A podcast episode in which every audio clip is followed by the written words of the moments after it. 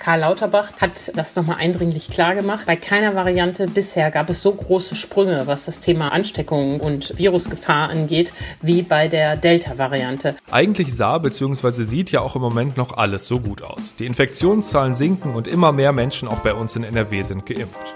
Es gibt aber auch Entwicklungen, die die Stimmung so ein bisschen kaputt machen. Über die Delta-Variante sprechen wir ja schon länger und die ist weiter auf dem Vormarsch. Und seit gestern wissen wir sicher, der CureVac-Impfstoff ist leider wirklich zu schwach. Über die Auswirkungen sprechen wir jetzt. Rheinische Post Aufwacher. News aus NRW und dem Rest der Welt.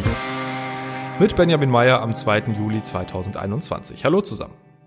Und wir starten direkt mit unserem Hauptthema. Ich habe es ja gerade schon angesprochen. Gleich zwei Meldungen, die wir so nicht gebraucht hätten, auch wenn sie nicht besonders überraschend kommen. Immer mehr Menschen in NRW sind mit der Delta-Variante von Corona infiziert. Mittlerweile sind es 29 Prozent der Infizierten und der CureVac-Impfstoff ist nur zu 48 Prozent wirksam, also wohl zu schwach, um in der EU zugelassen zu werden. Meine Kollegin Antje Höning hat sich mit beiden Themen für die RP beschäftigt und deshalb klärt sie uns jetzt mal auf. Hallo Antje. Hallo Benjamin. Antje, lass uns mal mit der Delta-Variante starten. Ähm, wir haben ja letzte Woche schon gemeldet, dass jede zehnte Infektion in NRW darauf zurückgeht. Jetzt sind wir mittlerweile bei 29 Prozent. Ähm, was bedeutet diese Entwicklung denn jetzt? Ja, das zeigt, dass die Delta-Variante stark auf dem Vormarsch ist und das Robert Koch-Institut, das diese Daten ja erhebt, geht davon aus, dass schon in der laufenden Woche wir bundesweit mehr als die Hälfte der Infektionen auf das Konto der Delta-Variante buchen müssen. Jetzt muss man nicht Panik kriegen. Die Zahl der Infektionen insgesamt sinkt ja auch. Noch sinkt sie. Der steigende Anteil der Delta-Variante ist sozusagen in einem sinkenden, kleiner werdenden Kuchen. Aber die große Sorge ist eben, dass sich das bald ändert und dass die Infektionszahlen, die derzeit so traumhaft niedrig sind, ähm, dann eben doch wieder hochgehen, wie wir das ja leider auch in Großbritannien erleben. Die Zahlen bilden ja in der Regel das Infektionsgeschehen von vor zwei Wochen ab. Das heißt, eigentlich sind wir ja doch schon wieder viel weiter, oder? Also müssen wir noch vorsichtiger sein aktuell? Genau, das heißt, dass wir weiter sind. Die Zahlen bilden die letzte Woche ab und schon in dieser Woche werden wir da weiter sein. Karl Lauterbach, der Gesundheitspolitiker und Epidemiologe der SPD, hat gesagt, bei keiner Variante bisher gab es so große Sprünge, was das Thema Ansteckung und Virusgefahr angeht, wie bei der Delta-Variante. Und er hat auch gesagt, Delta wird nicht die letzte sein. Das heißt insgesamt tatsächlich, man muss jetzt noch vorsichtiger sein, damit wir nicht wieder so etwas erleben wie im vergangenen Sommer. Du hast ja gerade schon gesagt, die Inzidenz ist ja trotzdem noch sehr niedrig. Ähm, Gibt es denn eine Chance, dass das trotzdem so bleibt oder müssen wir uns so oder so jetzt auf steigende Zahlen in den nächsten Wochen einstellen? Ich glaube, wir müssen uns auf steigende Zahlen einstellen. Ähm, es ist sehr gut, dass wir beim Impfen jetzt die letzten Wochen doch deutliche Fortschritte gemacht haben. Die Lieferungen klappen ja ähm, auch besser. Aber wahrscheinlich konnte man doch nicht schnell genug animpfen gegen die Wucht dieser Delta-Welle. Und deshalb die vielen Lockerungen, die wir jetzt haben, die passen eigentlich nicht zu dem Geschehen, was gerade läuft. Bleiben wir doch mal beim Impfen. Ähm, was bedeutet das alles denn für die Impfkampagne? Ja, für die Impfkampagne ist das in dreifacher Hinsicht eine Herausforderung. Zum einen ist die Frage, was bedeutet das für die Impfung mit AstraZeneca? Zum zweiten, was bedeutet das für die Kinderimpfung? Und zum dritten, was bedeutet das für die Auffrischungsimpfung? Die wichtigste Nachricht des gestrigen Tages war ja, dass die Ständige Impfkommission, genannt STIKO, die Empfehlung für AstraZeneca geändert hat. Nun heißt es plötzlich, dass für alle Menschen, die als erste Dosis AstraZeneca bekommen haben, doch als zweite Dosis BioNTech oder Moderna empfohlen wird, also ein mRNA-Impfstoff. Experten schreiben das ja schon länger, dass diese sogenannten Kreuzimpfungen wirksamer sind. Und erst vor ein paar Tagen hat es ja die finale Studie dazu gegeben, wo ähm, die Überlegenheit dieser Kreuzimpfung erst Astra, dann BioNTech deutlich unterstrichen wurde. Jetzt hat die STIKO ihre Empfehlung geändert, allerdings ohne das in irgendeiner Weise einzubetten. Und so finde ich, lässt sie die Menschen sehr alleine. Was bedeutet das denn jetzt für Menschen, die schon zweimal mit AstraZeneca geimpft sind? Haben die faktisch keinen Schutz? Da muss man ja mal was zu sagen. Und was bedeutet das für die Menschen, die in den nächsten Tagen und Wochen einen Impftermin mit AstraZeneca haben, um die zweite Dosis zu bekommen? Können die da switchen? Müssen die da nicht hingehen? Und es ist eine gute Nachricht, dass heute die Gesundheitsminister der Länder und des Bundes zusammenkommen, um über dieses Problem zu beraten. Und man kann nur hoffen, dass die da Dosen aus der Reserve von BioNTech hervorholen, sodass sie den Menschen, die am Samstag, Sonntag in den nächsten Wochen ins Impfzentrum kommen, den Ersatzimpfstoff geben können. Als zweites hattest du ja das Thema Kinderimpfungen angesprochen. Ähm, was bedeutet das dafür? Ja, auch da finde ich, macht die STIKO ein sehr unglückliches Bild. Sie hat ja das Impfen von Kindern ab zwölf Jahren nur mit Einschränkungen empfohlen, nämlich äh, nur für vorerkrankte Kinder. Die Europäische Arzneibehörde hat ja klar gesagt, der Impfstoff ist für Kinder ab zwölf zugelassen. Mit dieser Einschränkung der STIKO im Rücken haben Ärzte, Kinderärzte auch äh, zu Recht Bedenken, das jetzt an Kinder ab zwölf zu vergeben. Und Eltern, die dies gerne möchten, haben nun wirklich Probleme in NRW, da einen äh, Impftermin beim Kinderarzt zu bekommen, weil die da äh, mit Blick auf die STIKO ein bisschen auf der Bremse stehen. Der Druck wächst aber. Der Kanzleramtsminister Helge Braun hat in einem Interview mit der Stuttgarter Zeitung gesagt, dass er hofft, dass die STIKO auch beim Kinderimpfen zu einer generelleren Empfehlung kommen wird. Und äh, die Zahlen, die wir jetzt zur Delta-Variante gerade besprochen haben, unterstreichen das ja nochmal. Denn Delta ist für die Kinder auch eine Gefahr. Karl Lauterbach hat äh, auch mehrfach darauf hingewiesen, dass in Großbritannien ja auch Kinder mit Corona in die Klinik mussten, weil die Variante eben doch noch so ein bisschen anders wirkt. Und auch wichtig, das Thema die Auffrischungsimpfung. Ähm, weiß man da jetzt schon mehr, wann das nötig ist, ob Delta da was verändert? Auch diese Debatte wird durch die Delta-Variante befeuert. Brauchen wir die und wer braucht die? Und auch da will die STIKO nicht zu sagen, wartet auf Daten, will weiter prüfen. Gibt es ja so zwei Tendenzen in der Debatte, die sich da abzeichnen. Die einen sagen, wenn man einen BioNTech oder Moderna Impfstoff hatte, ist man mehrere Jahre geschützt. Gab es ja unlängst eine Studie zu. Andere sagen, dass Ältere, deren Immunsystem ja so ein bisschen träger ist, möglicherweise die Auffrischungsimpfung brauchen. Und ähm, Spahn, der Bundesgesundheitsminister, hat bereits gesagt, dass man sich vorbereiten würde auf einen Einsatz für die dritte Impfung in Pflegeheimen, dass man da in die Richtung denkt. Eigentlich hatten wir ja auch auf CureVac gehofft, auf den Impfstoffhersteller aus Tübingen, die aber auch in einem Bayerwerk in Wuppertal abfüllen wollten. Ähm, der Impfstoff ist jetzt ja wohl wirklich zu schwach, um in der EU zugelassen zu werden. Ähm, hat das Auswirkungen auf die Impfkampagne in NRW? Also erstmal ist es für NRW äh, schade. Äh, das war ja eine tolle Kooperation, die CureVac und Bayer da eingegangen sind. Und Bayer rüstet sein Werk in Wuppertal ja entsprechend auch um. Die Landesregierung hat gestern noch einmal bestätigt, ähm, dass sie hofft, dass die Anlage in Wuppertal auf jeden Fall für die Impfstoffproduktion benutzt wird, unabhängig von dem Hersteller. Wirtschaftspolitisch gesehen sozusagen wäre das ein schöner Ausweg. Für die Impfkampagne in NRW, also die Frage, kriegen die Menschen genug Impfstoff, hat der Ausfall von CureVac keine Auswirkungen eigentlich sollte schon im zweiten Quartal CureVac liefern, aber äh, diese ähm, schlechten Wirksamkeiten und Verzögerungen zeichnen sich ja schon länger ab und das Bundesgesundheitsministerium plant mit CureVac überhaupt nicht mehr, weder in diesem Jahr noch im nächsten Jahr. Na, immerhin, das ist ja eigentlich eine gute Nachricht. Vielen Dank, Antje, für die Infos. Ja, vielen Dank, Benjamin. Tschüss.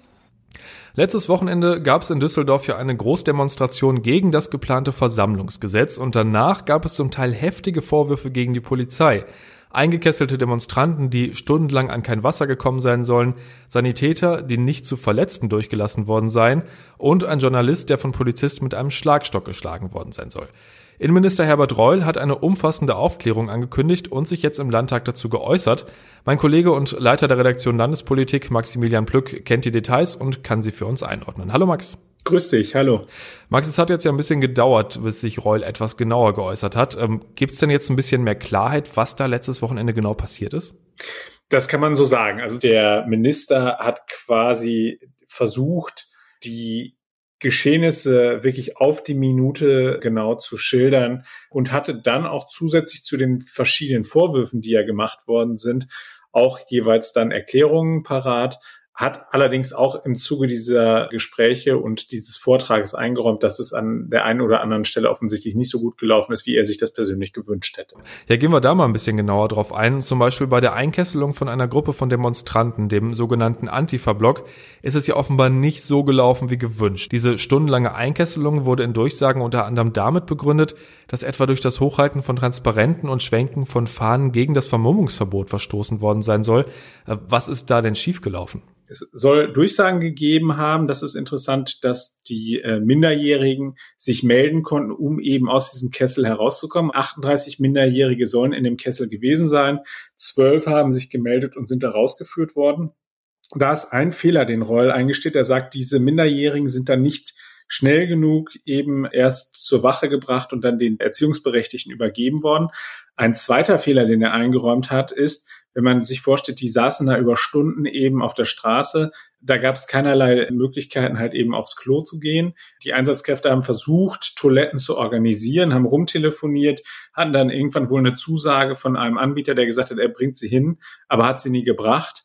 Da hat also Roll schon gesagt, da, da muss man nochmal drauf schauen, dass man das ändert. Es gab den Vorwurf, dass nicht ausreichend die Demonstranten mit Wasser versorgt worden sind.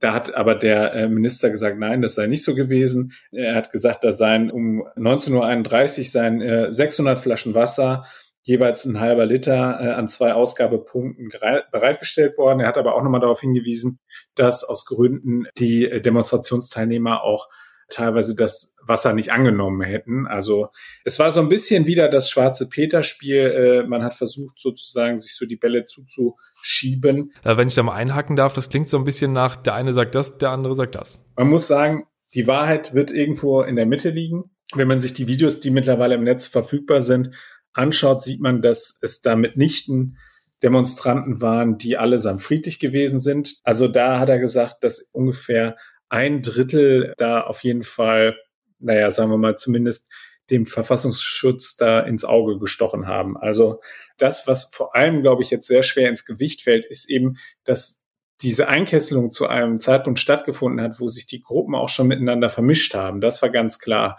Also das war nicht mehr nur der schwarze Block, der da gelaufen ist, sondern eben auch diese 38 Minderjährigen, die dazwischen waren da war diese, diese klare Aufteilung in die Blöcke, so wie sie äh, angemeldet waren, die hatte schon gar nicht mehr stattgefunden. Das ist natürlich auch schwer, wenn so ein Zug durch die Gegend läuft, das dann halt irgendwie so ein Karnevalszug äh, irgendwie zu organisieren. Das ist da schon alles etwas chaotischer. Aber das wird auf jeden Fall uns die kommenden Tage, würde ich jetzt mal sagen, noch sehr stark weiter beschäftigen. Und es wird jetzt halt eben nochmal ein Licht darauf werfen, auf diese Maßnahmen, die Reul in seinem Versammlungsgesetz geplant hat. Da gibt es ja verschiedene Themen, die halt eben von den Gegnern kritisch gesehen werden. Und da wird es deutliche Anpassungen an diesem Gesetz geben. Sicherlich nicht zuletzt auch auf Druck der FDP, die nämlich meines Erachtens jetzt ein bisschen wach geworden ist, nachdem sie von der Bundespolitik auch beigebogen bekommen hat, dass äh, das, was da äh, von dem CDU geführten Ministerium geplant ist, womöglich nicht mit den Freiheitsrechten zu vereinbaren ist, die die FDP ja immer so schön hochhält. Worüber wir jetzt noch nicht gesprochen haben, ist der Vorfall mit einem Fotografen, der bei der Demo geschlagen worden sein soll von Polizisten. Äh, was gab es da für Details zu? Bevor sozusagen sich die Sache mit dem Polizisten ereignet hat, haben aus dem Block der Antifa verschiedene Demonstrationsteilnehmer drei Polizisten angegriffen, so schildert es Reul. Die sind teilweise mit Straßenabsperrungen beworfen worden, die sind mit Fahnenstangen geschlagen worden und hätten dann in ihrer Not Unterstützungskräfte angefordert. Diese Unterstützungskräfte sollen dann gekommen sein und sollen dann auch versucht haben, eben dort die Lage äh, in den Griff zu bekommen, auch unter Anwendung von Gewalt. So, und da ist dann dieser Fotograf, der im Auftrag der DPA unterwegs war, zwischen die Fronten geraten, so hat es Reul dargestellt. Und er hat sich da sehr vorsichtig geäußert, weil es ein laufendes Strafverfahren gibt. Der Fotograf hatte angekündigt, dass er Strafanzeige stellen will. Das hat dann die Polizei von sich aus selbst getan und hat dann eine Strafanzeige gestellt. Da gibt es jetzt entsprechende Ermittlungen so wie Reul es dargestellt hat, er berief sich da auf ein YouTube-Video, sei genau zu erkennen gewesen, dass es sich bei dem Fotografen eben um einen Journalisten handelte und nicht um einen Demonstrationsteilnehmer. Und das macht die Sache so wahnsinnig spannend, weil dieser Vorwurf, dass dort auch entschieden gegen Journalisten vorgegangen worden sei, der ist, wiegt natürlich schwer. Es wird jetzt geschaut, ob die Darstellung des Fotografen stimmt, der gesagt hat, dass er wirklich geschlagen worden sei mit dem Schlagstock mehrfach. Reul stellt es so dar, als gehe er davon aus, dass er damit sozusagen abgedrängt worden sei, also dass es keine, kein Schlagen gab. Er hat aber auch eingeräumt, dass auch das alleine schon unangenehm ist. Er hat da jetzt klar Aufklärung angekündigt. Das übernimmt dann jetzt allerdings dann, wie gesagt, die Staatsanwaltschaft.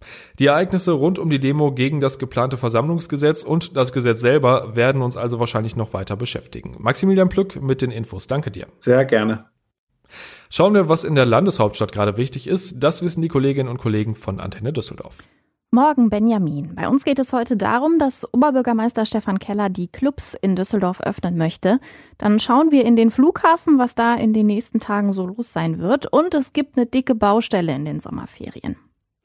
Die Stadt Düsseldorf möchte die Clubs wieder aufmachen. Das hat Oberbürgermeister Stefan Keller gesagt. Laut Keller hat er bereits vor drei Wochen das Land NRW angeschrieben und darum gebeten, die aktuelle Corona-Schutzverordnung dementsprechend anzupassen.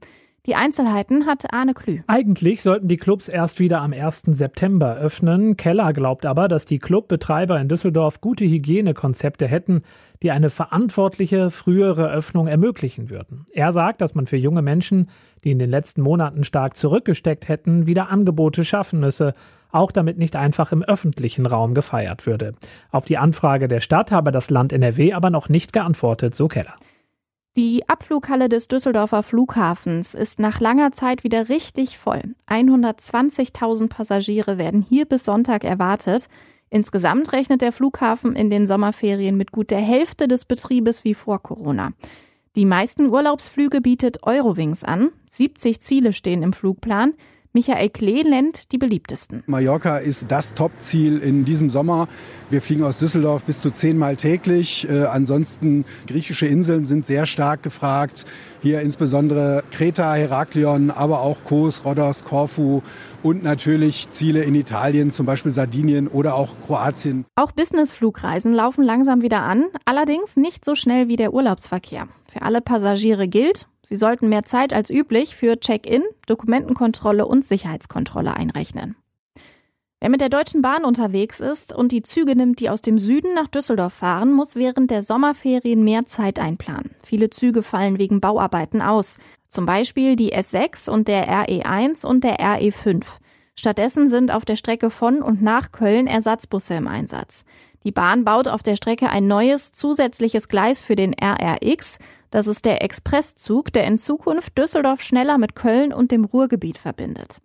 Die aktuellen Bauarbeiten starten heute Abend und dauern die gesamten Ferien bis Mitte August. Alle Infos und Nachrichten für Düsseldorf könnt ihr auch immer nachlesen auf antennedüsseldorf.de und hört ihr natürlich auch immer um halb bei uns im Radio. Ich bin Alina Lierz, startet gut ins Wochenende. Vielen Dank. Es ist Freitag und damit steht diesmal nicht nur das Wochenende vor der Tür, sondern auch die Sommerferien. Kulturredakteur Philipp Holstein liefert dafür eine Leseempfehlung. Ich lese am Wochenende die britische Autorin Sadie Smith und die finde ich toll, obwohl oder vielleicht gerade weil nicht alle ihre Texte so gelungen sind. Sadie Smith geht aufs Ganze, sie wagt etwas, sie schreibt über die Themen der unmittelbaren Gegenwart, über das Prekariat, Identitätsunterschiede, über Brexit und Trump und die Popkultur und nun ist ihr erster Kurzgeschichtenband erschienen. Und weil ich denke, dass Sadie Smith die kurze Form am besten beherrscht, nämlich Essays und Stories, freue ich mich sehr darauf. Und das, was ich gelesen habe, ist schon toll. Es gibt eine Geschichte, in der sie aus der Sicht Michael Jacksons erzählt, der nach 9-11 New York flieht, und zwar gemeinsam mit seinen Freunden Marlon Brando und Liz Taylor. Es gibt eine Geschichte über eine Frau, die in einer Ferienanlage in Almeria in Südspanien sitzt und das Leben dort in der Langeweile mit der digitalen Gegenwart vergleicht. Und es gibt eine ganz, ganz tolle über eine Frau, die ihre sexuelle Biografie erzählt, die in den 90er Jahren beginnt und nun das Ganze abgleicht mit ihrem Status quo in der Gegenwart. Also Grand Union heißt der Band, ist bei Kiepenheuer und Witch erschienen und kommt von Sadie Smith. Schönes Wochenende. Und ein Artikel mit weiteren Tipps fürs Wochenende, zum Beispiel einer Doku über Jennifer Aniston, haben wir euch in den Shownotes markiert.